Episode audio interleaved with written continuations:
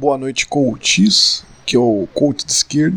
E hoje é um assunto mais filosófico, mas que de certa forma também envolve a esquerda, né?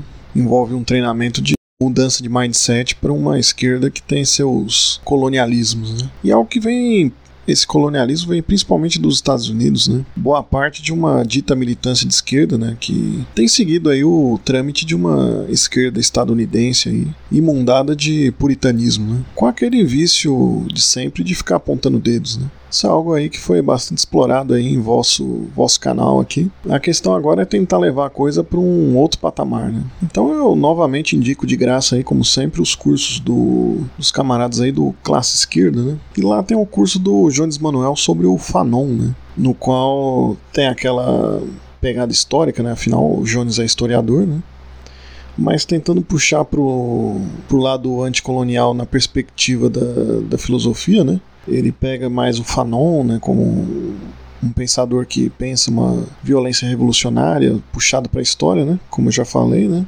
É, no caso, para falar da filosofia, existe uma questão descolonial também na filosofia. Né? Não tanto, embora o Fanon seja filósofo, mas uma questão descolonial que tenta ir no, no cerne aí, no, tenta ir na, tenta abordar a questão do, do colonialismo de um de uma forma que pegue o de uma forma que pegue o problema mesmo que tá que cerca essa, essa questão colonial. E a coisa já começa pelas, pela palavra mesmo. Né? Busca-se desviar de uma certa moda decolonial, né? E essa palavra ela vem da. E esse nome vem da palavra em inglês, né? De decolonial, na verdade, vem do, vem do inglês. Né? Então a própria palavra ela, ela já nasce de um colonialismo. Né? Na filosofia, a discussão vai de encontro aí com, com a questão da filosofia do Brasil. Né? E é bom enfatizar esse do Brasil, porque até para falar do Brasil nessa questão da filosofia é algo polêmico você falar do Brasil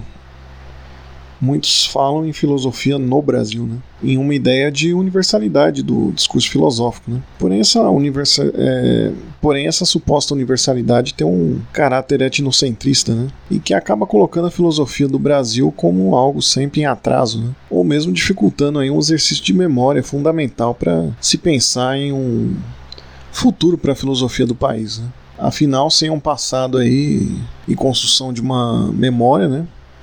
Há uma dificuldade total aí para se pensar um futuro. Né? Além daquela questão mais famosa do epistemicídio, né, que no Brasil com a filosofia aconteceu na negação, né, e, destruição do pensamento aí de cosmogonia indígena, né, e numa numa filosofia do período colonial que serviu até para muitos padres aí, como Manuel da Nóbrega, aí, justificar e construir uma filosofia do direito, né? Que justificava a invasão, né, do ponto de vista jurídico, em uma espécie de justnaturalismo, né? Da mesma forma, os negros depois, né, com outros contornos aí, também sofreram esse epistemicídio, né? É, além desses problemas, existe toda uma hermenêutica, e é esse ponto que eu quero colocar, né?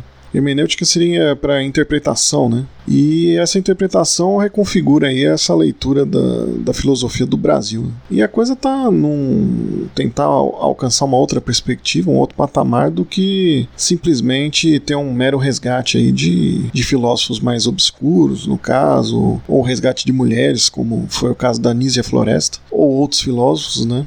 De menos destaque é, se você não tem uma chave hermenêutica, a coisa toda fica prejudicada, né? todo esse processo. Você acaba caindo em exacerbar uma identidade X ou Y, mas o mecanismo colonial ele permanece ali. Né? E aí você pode perguntar que raio de hermenêutica que é essa, né? Bom, quem quiser ir atrás é a chamada hermenêutica pluritópica, né?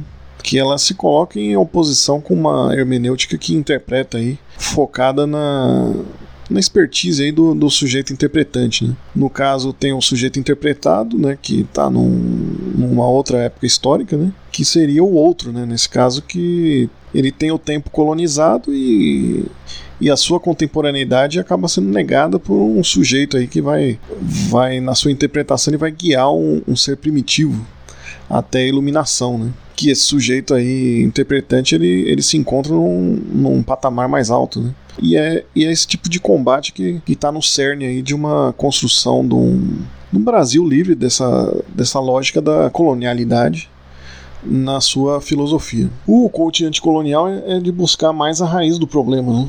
do que uma representatividade, né, que é importante, mas que ganha contornos neoliberais, né? Sempre. Né? Então é isso por hoje, não né? um coach conceitual. Né? É, aqui é uma é cultura filosófica também, né? E aí eu termino perguntando, né, se se não, é, não seria bom que boa parte dos filósofos aí dito ditos popularizadores aí no, no YouTube, né, poderiam parar de jogar um papo batido de Marx ultrapassado, né? Seguindo aí essa, essa hermenêutica, né? E os pós-modernos também saindo dessa territorialização, né? E seguir ali o, o que o Deleuze prega de uma desterritorialização. Né? Então, jogando esses conceitos aí todos, fica aí o, o questionamento aí. E faço aqui promessas de novas práticas de, de coach aí para pivotar o mindset nos futuros vídeos. Então é, foi esse o coach anticolonial. Um abraço do coach de esquerda e até o próximo coach.